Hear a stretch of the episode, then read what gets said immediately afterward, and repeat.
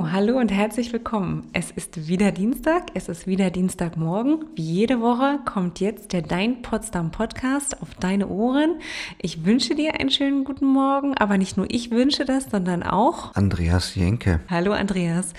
Andreas, ähm, Andreas arbeitet auch bei der PMSG, bei der Potsdam Marketing und Service GmbH. So ist ja unser offizieller Titel, auch wenn ich den im Podcast äh, meistens etwas verschweige. Andreas, du bist eigentlich nicht bei uns jemand, äh, der für Podcast zuständig ist, oder? Nein, nein. Ich habe äh, angefangen in den Touristinformationen und äh, bin jetzt in, ganz, in einer ganz prosaischen Abteilung, nämlich der EDV-Abteilung, und zwar der internen EDV-Abteilung. Genau, und das heißt konkret, du kümmerst dich, dass bei uns die Technik funktioniert, richtig? Genau. Und ein absolutes Engel. Also vielen Dank schon mal dafür. ähm, und aber wir wollen ja eigentlich nicht über deine EDV-Tätigkeiten heute reden, sondern wir haben ähm, gesagt, oder du hast, du kamst mit der Idee ums Eck, wo wir natürlich gesagt haben, ja, wunderbar, wir reden über das italienische Kulturstück. Genau wunderbarer Titel, auch wenn vielleicht, ich kann mir noch nicht so ganz viel drunter vorstellen. Das werden wir gleich noch weiter erfahren. Aber vorab möchte ich schon mal sagen, passt natürlich perfekt in das Themenjahr in diesem Jahr Italien in Potsdam. Genau. Ähm, das italienische Kulturstück ist den allerwenigsten Potsdam-Kennern ein Begriff, weil dieses Kulturstück eigentlich verschwunden war, zumindest bis zum Jahr 2014. Ähm, dann wurde es im äh, Themenjahr Paradiesapfel ähm, von der Stiftung wiederhergestellt. Ich, ich mache ganz kurz die kleine Ergänzung. Stiftung Preußischer Schlösser und Gärten SPSG. Aber entschuldige bitte, ich habe dich unterbrochen. Das italienische Kulturstück, was ist denn, also was, was, was ist ein Kulturstück? Das was zum Anfassen? Ähm, nein, das ist eigentlich ein Stück äh, Landschaft, äh, Kulturlandschaft im Park Sanssouci. Ähm, und ähm, das ist ähm, zwischen dem Schloss Charlottenhof und der Meierei am Kuhtor. Okay, und wenn es Landschaft ist, mitten in Potsdam, wie, wie kann es sein, dass man sowas erst wiederentdecken musste? Es äh, wurde wiederentdeckt, weil ähm, man sich eben gedacht hat, äh, in dies, diesem Themenjahr Paradiesapfel, ähm, wollen wir auch mal schauen, welche anderen mediterranen äh, Früchte, Kräuter, Pflanzen, Bäume es überhaupt äh, im Park Sanssouci gegeben hat. Ähm, und äh, wie die angebaut wurden früher.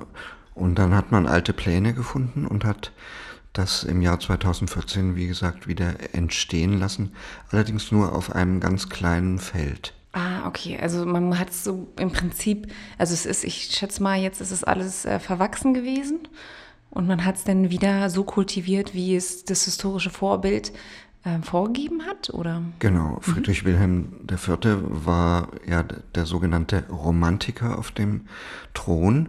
Ähm, der war vor allem ein Italienromantiker und er wollte die Landschaft ähm, rings um das Schloss Charlottenhof, das sein Sommersitz war, äh, so entstehen lassen, äh, dass es eine italienische, agrargeprägte Landschaft widerspiegelt.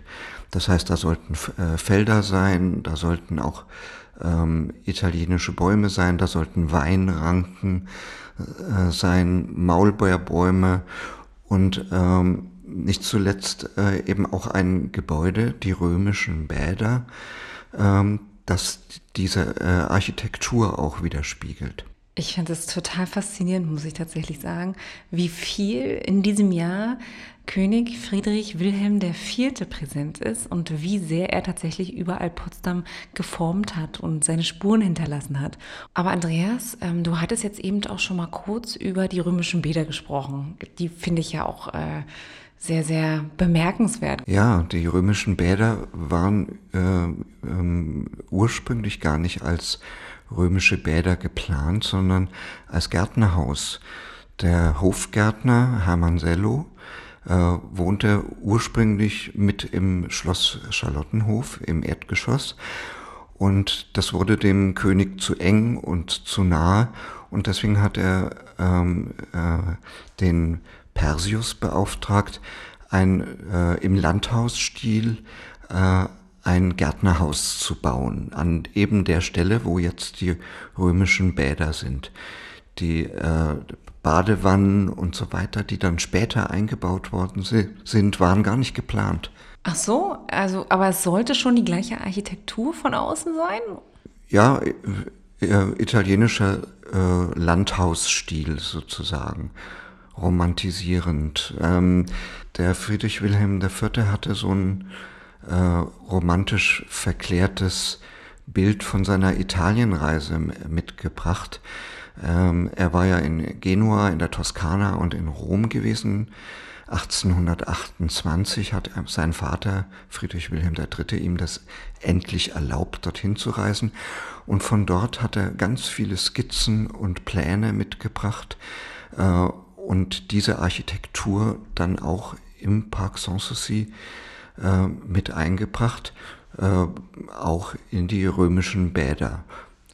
Andere Beispiele ist die Friedenskirche, äh, die Orangerie oder das Orangerieschloss ähm, und ähm, auch der Marli-Garten. Kannst du zum Marli-Garten auch mehr sagen? Weißt du da mehr? Ja, das ist ganz lustig. Der Friedrich Wilhelm III., sein Vater, hatte das eigentlich als äh, Küchengarten ähm, äh, genutzt, das Areal zwischen der Friedenskirche und dem Eingang äh, zum Schlosspark Sanssouci. Ähm, dort war ganz schnöder Kohl angebaut.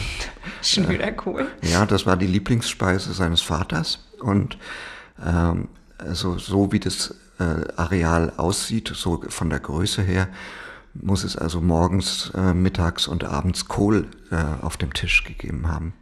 Hm, vielleicht essen wir deswegen heute alle so gerne Sauerkraut. Ja, genau.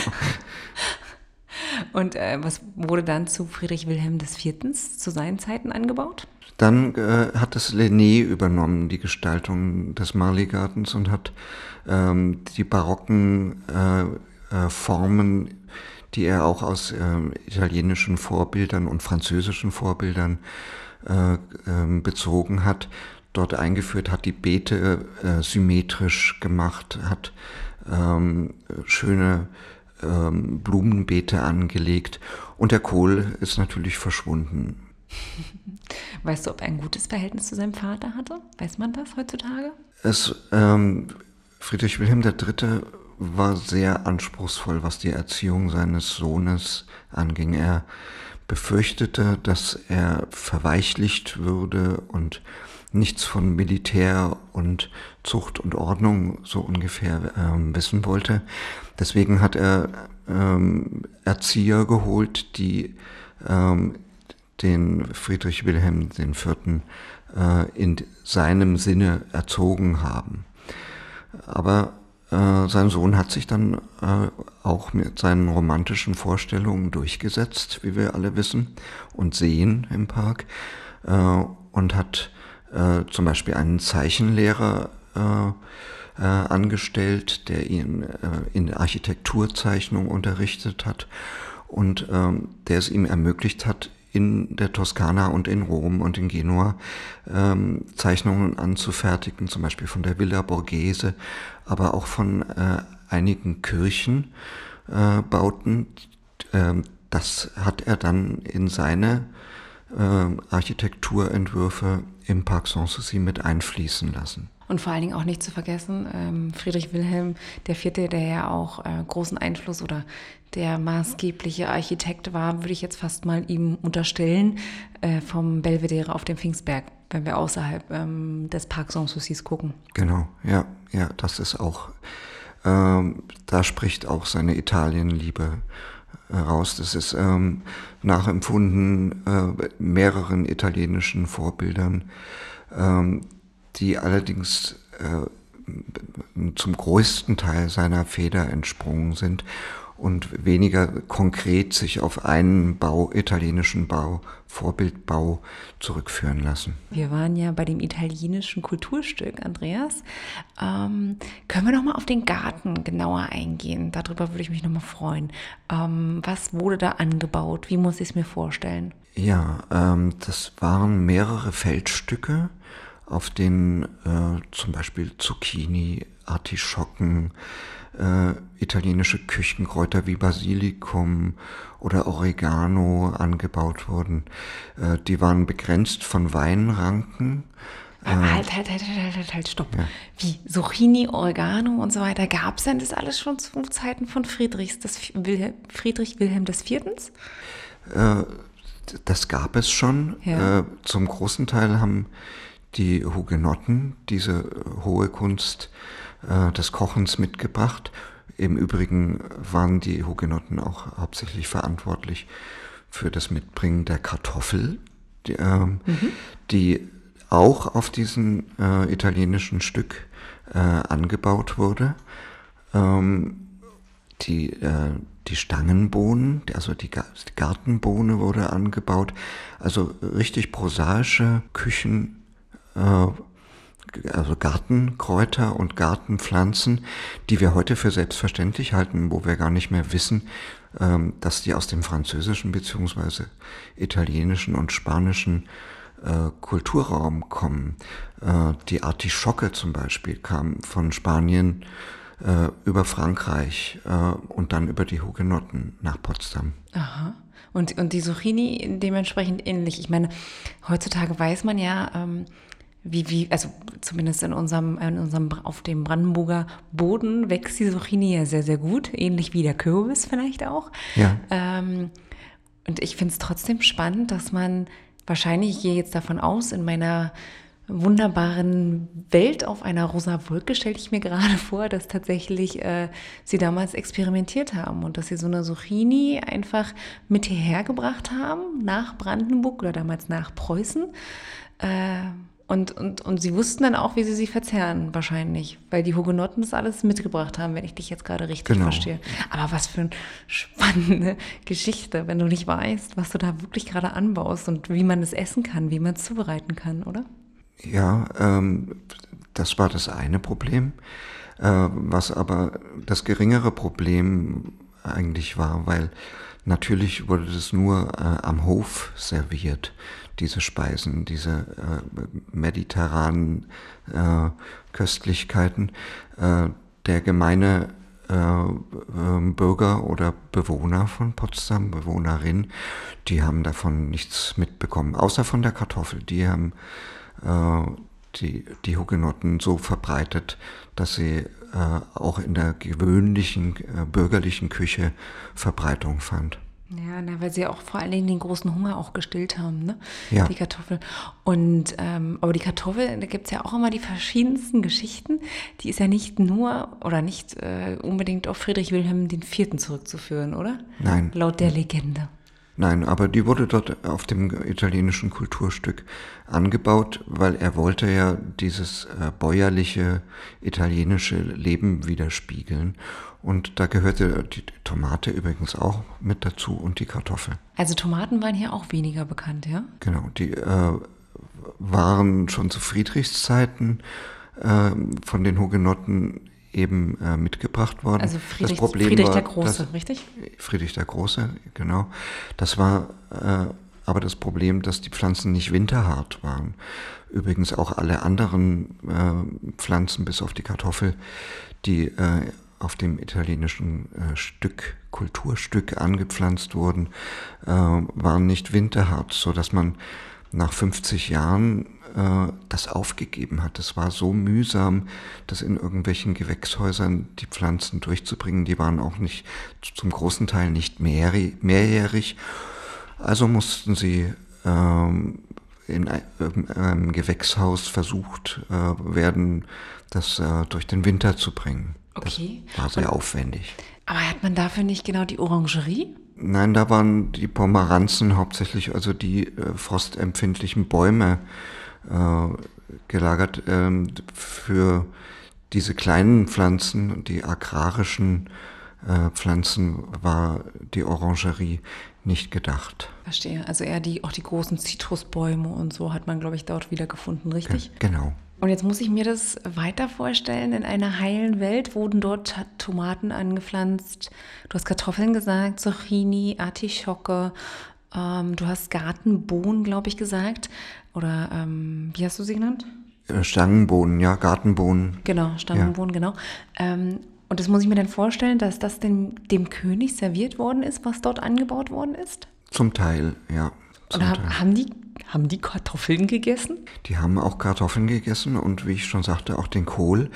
Ähm, dort auf dem italienischen Kulturstück wurde ein besonderer Kohl angebaut, nämlich ein Zierkohl, der also bunte Farben, lila, rot, ähm, äh, war und auch schön anzusehen war. Haben wir jetzt noch irgendeine besondere Frucht, ein Gemüse, ein Kraut vergessen, was auch noch im italienischen Kulturstück angepflanzt worden ist? Nein, eigentlich nicht. Ich würde gerne nochmal auf ein anderes Gebäude äh, im italienischen Kulturstück eingehen, nämlich die Meierei oder das Handmannsche Haus. Ähm, das ist direkt am Kuhtor gelegen, das Haus, heute ziemlich verfallen. Spannender ja, Name übrigens, Kuhtor. Ja, da sind die Kühe eben auf das Kulturstück äh, getrieben worden tatsächlich. ähm, das, ähm, diese Meierei war ursprünglich die sogenannte Kunstmühle. Und das ist ganz interessant, die Geschichte der Kunstmühle, die auch auf diesem Areal äh, des italienischen Kulturstücks liegt und auch von Persius äh, gebaut wurde, ähm, im italienischen Landhausstil. Das äh, war ursprünglich die Kunstmühle, die äh, die Fontänen vor Sanssouci mit Wasser versorgen sollte. Ah. Und, ähm, ich dachte, das macht die, äh, sollte die Moschee tun. Ja, aber die Moschee war ja erst zu Friedrich Wilhelms des Vierten dann äh, tatsächlich äh, möglich. Ah. Ich erzähle das gleich. Also die äh, haben damals probiert, ähm, aus dem Schafgraben heraus mit die, mittels dieser Mühle durch hölzerne Leitungen äh, die Fontänen vor dem Schloss Sanssouci mit Wasser zu versorgen. Äh, und das ist natürlich gründlich schiefgegangen. Ähm, das hat man ungefähr 50 Jahre lang probiert mit hölzernen Leitungen. Äh, man kann sich vorstellen, dieser Wasserdruck, der da drin war, hat die Leitungen sofort zum Bersten gebracht. Oder sie sind schlicht und einfach verfault. Äh, äh, das ging also gar nicht und war erst technisch möglich, ähm, als tatsächlich die Dampfmaschine erfunden war und eben die Moschee gebaut werden konnte und das Wasser in den Park beziehungsweise in den Wasserbehälter oben auf dem Ruinenberg gepumpt werden konnte und dann mit dem entsprechenden Druck über Eisenrohre äh, dann die Fontänen versorgen konnte mit dem entsprechenden Wasserdruck. Verstehe. Das ist, ja, das ist ja eine ganz andere Geschichte tatsächlich äh, zu dem, die wir sonst erzählt haben, auch mit den, in den Episoden mit Stefanie, wo wir immer über die Moschee gesprochen haben und wie, wie die dann die Fontäne vor Sanssouci, vor Schloss Sanssouci tatsächlich ähm, bekräftigt hat mit Wasser. Sehr schön. Also die ursprüngliche Geschichte oder die, der, die ursprünglichen Versuche liegen tatsächlich im italienischen Kulturstück, wie ich jetzt gelernt habe. Ja, das war noch nicht damals äh, das Kulturstück. Das gehörte okay. zwar schon den Hohenzollern, ähm, aber ähm, das lag noch außerhalb des äh, eigentlichen Park Sanssoucis. Ähm, diese äh, ähm, Landschaft zwischen der heutigen Geschwister-Scholl-Straße und dem heutigen Ökonomieweg äh, hat Friedrich Wilhelm III., also der Vater von, vom Vierten, äh, ihm geschenkt und dann hat er freie Hand gehabt, dort sein Schloss Charlottenhof die römischen Bäder und auch eben ähm, die Meierei zu bauen. Die Mühle, von der ich gerade gesprochen habe, wurde abgerissen. Okay. Und stattdessen äh, wurde eben ähm, die Meierei, später genannt das Handmannsche Haus, mhm. weil dort ein Prediger gewohnt hat, der auch die äh, Zöglinge der Hohenzollern unterrichtet hat. Ähm, wurde das Handmannsche Haus genannt, ja. Okay, und der hat dort gelebt. Jo. Mhm. Jo, sehr schön. Andreas, ich befürchte, unsere Zeit ist tatsächlich schon wieder ab äh, oder vorbei. Entschuldigung, das war gerade Englisch. unsere Zeit ist leider schon wieder vorbei. Ich sage dir herzlichen Dank. Es hat mir eine große Freude gemacht und vielleicht bis demnächst. Ja, ich danke auch. Und lieber Zuhörer, wie immer wünsche ich dir eine wunderschöne Woche. Bis dahin. Tschüss.